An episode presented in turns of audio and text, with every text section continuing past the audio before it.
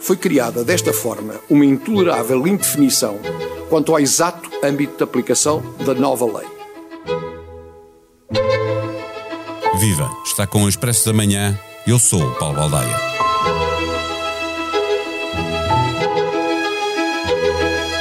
O artigo 222 da Constituição da República Portuguesa determina a composição e o estatuto dos juízes do Tribunal Constitucional e, no ponto 3, deixa claro que o seu mandato não é renovável e tem a duração de nove anos.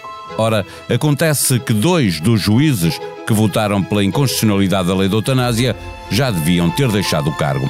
Pedro Machete terminou o mandato em outubro de 2021, há um ano e três meses, portanto, e Lino Ribeiro há sete meses. O mesmo artigo, no parágrafo 1, lembra que o Tribunal é composto por 13 juízes, 10 designados pelo Parlamento e 3 cooptados por estes. Sobre a permanência no cargo, para lá do mandato, há quem advogue que são situações normais à espera de substitutos.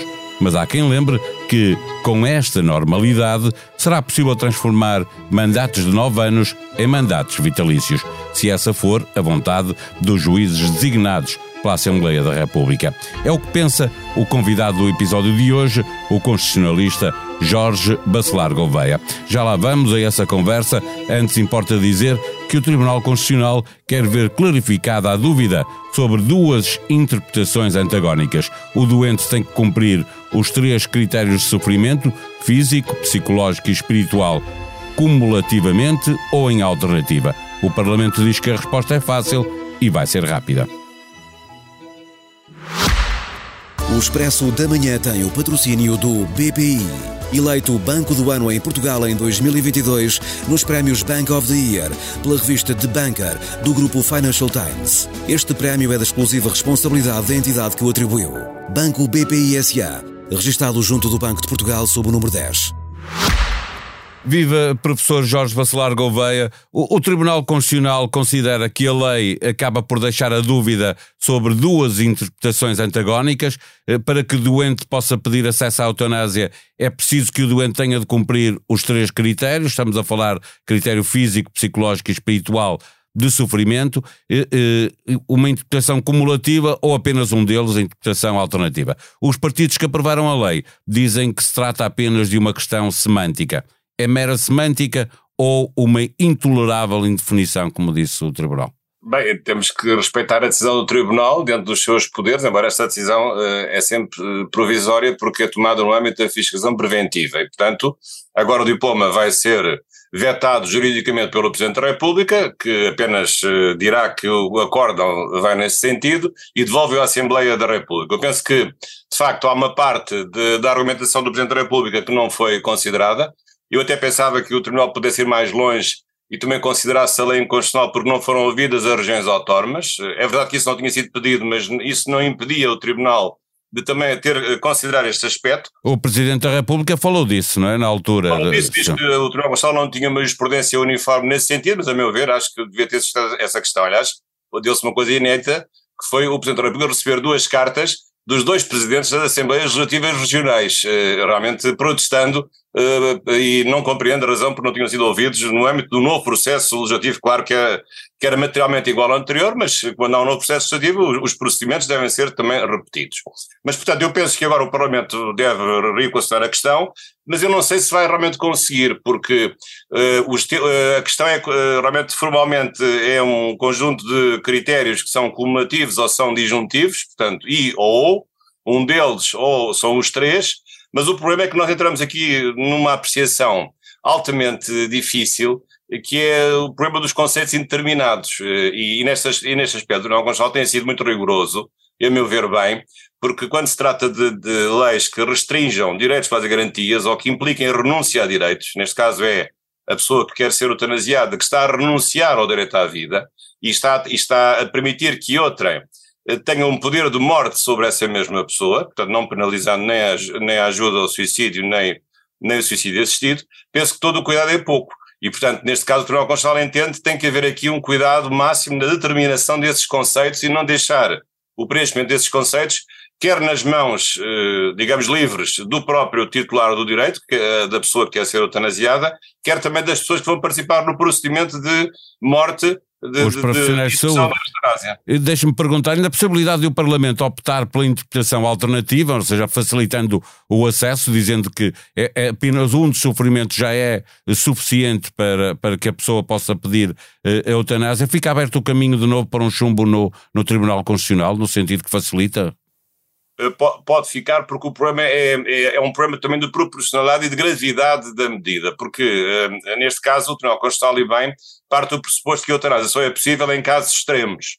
Ora, se nós vamos aliviar uh, o, o, tipo de sofrimento que estamos a exigir, e portanto se isso deixa de ser cumulativo e passa a ser disjuntivo apenas um deles, pode dar-se o caso, não, sinceramente não, não consigo adivinhar o futuro, mas pode dar-se o caso de também um deles ser por si insuficiente para justificar uma medida tão drástica, que é precisamente pôr em, pôr em ação uma máquina para eutanasiar pessoas. E, portanto, eh, a questão agora, ficamos aqui um pouco encalhados nesta questão eh, do, do preenchimento de consensos indeterminados, que são, são eles eh, em si mesmo realmente vitais e essenciais para dar execução à lei. Não vingou, como estava a dizer, inteiramente a tese do Presidente da República, segundo a qual o Parlamento tinha optado pela versão mais ampla, mais liberal, ao retirar a expressão doença fatal. O professor também já manifestou publicamente que é contra a lei e considerava uh, que ela era inconstitucional. Em que pontos?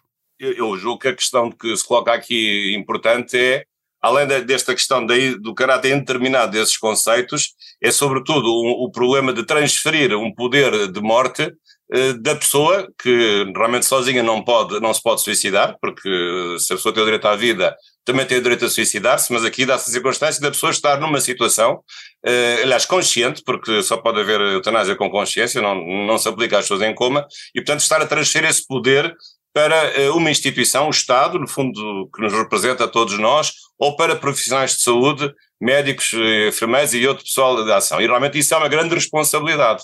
Uh, e já agora há outro aspecto importante. Até agora uh, não tem havido lei, não é verdade?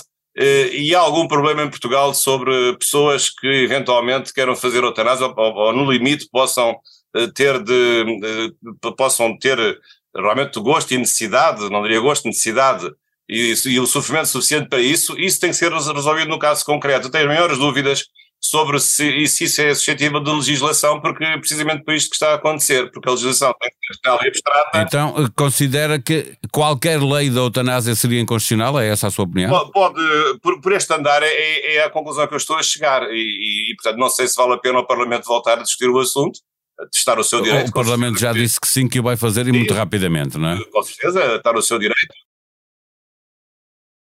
e faz lembrar aqueles alunos que realmente quando chumam todas, várias vezes e a ver se a terceira tentativa ou quarta conseguem passar. Realmente o Parlamento já chumbou três vezes junto ao Tribunal Constitucional. Pode ser que agora a quarta tentativa eh, consiga Duas passar. e um veto. Um foi um sim, veto político. Um veto, sim. Duas e meia. Eh, deixe-me lembrar que a lei foi chumbada com o resultado de 7 a 6. Eh, dois dos que votaram pela inconstitucionalidade já deviam ter deixado o tribunal, um deles há mais de um ano, o outro há sete meses. Eh, há aqui uma violação do artigo 222 da Constituição?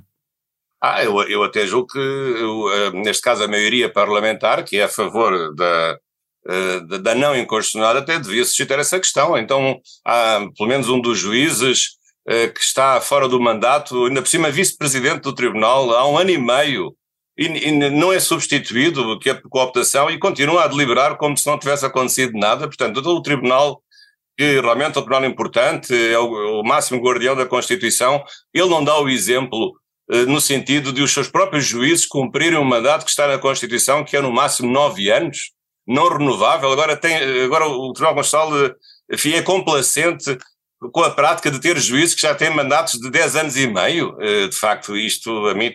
Eh, é um tribunal inconstitucional, desculpa uh, aqui é um, Neste momento é um tribunal que é inconstitucional em dois dos seus juízes, porque uh, é verdade que a lei diz que eles podem continuar em funções até serem substituídos, mas aqui há um problema uh, ainda mais complicado, porque a culpa não é do Parlamento. Já tem acontecido nestes casos os juízes serem substituídos mais tarde, porque o Parlamento não se entende para eleger dois, por dois terços novos juízes. Mas aqui no, o problema não é esse, é que é o próprio tribunal, os outros os juízes, os outros 10 eleitos, é que fazem a escolha dos três cooptados, neste caso são dois fora de mandato. e eles e houve uma tentativa em julho, uma coisa, uma atrapalhada que ninguém percebeu, várias votações sucessivas, não, não se conseguiu, provavelmente, escolher a pessoa para substituir o vice-presidente, na altura só um é que estava com fora, em fora de mandato, e até hoje nunca mais aconteceu nada. E, portanto, eu, eu fico além do mais. Eh, Estavam estranho. à espera de. de o, o, professor chegou a considear que, podia, que este atraso na substituição eh, eh, dos juízes cooptados pelos seus pares favorecer, eh, favorecer a lei do, o julgamento sobre a, a, lei da eutanásia. Acabou por acontecer. Isso, de acabou facto. por não. É? acontecer. Enfim, não, não tem propriamente dotes adivinhatórios, mas acabou por acontecer. Mas, mas penso que nós aqui temos de distinguir cada um tem a sua opinião, tenho a minha, como o Paulo referiu, eh, o Paulo também tem a sua, mas uma coisa e outra coisa são as instituições. Ora, eu penso que o Tribunal Constitucional não tem uma moral neste momento para funcionar com juízes que estão para além do mandato, e ainda por cima não se sabe bem o, o que é que vai fazer, porque um há um ano e meio e outro já há seis ou sete meses. E pior ainda, eh, muito em breve, em março ou em abril, o próprio Presidente também terminará o seu mandato. E, portanto, vamos ter uma decisão A informação que vem do Tribunal Constitucional é que estão à espera dessa data para substituir Sim, os três ao, ao, mesmo tempo, não é? Sim, vamos ver. Então, eu, eu pergunto, então se não se entenderam para escolher um ou dois, acha que se vão entender para escolher três? É capaz de ser mais difícil ainda.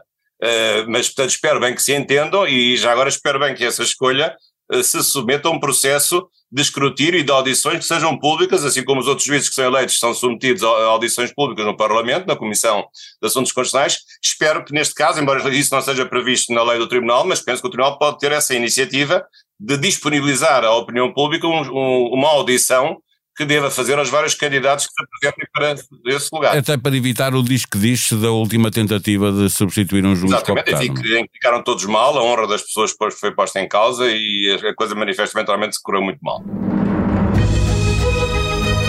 Da noite de segunda-feira vem a entrevista do Primeiro-Ministro à RTP, em que António Costa reconhece que o governo cometeu erros. E vem também o podcast Comissão Política, com moderação de Eunice Lourenço e em que a entrevista é o prato forte. Temas pantanosos estão muitas vezes associados a territórios adversos, onde nem sempre é fácil obter respostas às perguntas difíceis. A Guiné-Bissau é um narco-estado em foco neste episódio do Mundo a seus pés. Uma conversa com os jornalistas Micael Pereira e Carlos Isaac, conduzida por Cristina Pérez. Esta semana, no podcast A Noite da Má Língua, há palanques, bispos e juventude. E há a animada final da Taça da Liga, em destaque no podcast a culpa é do árbitro, da Tribuna Expresso, com Duarte Gomes. A sonoplastia deste episódio foi de João Martins. Nós vamos voltar amanhã. Até lá. Tenham um bom dia.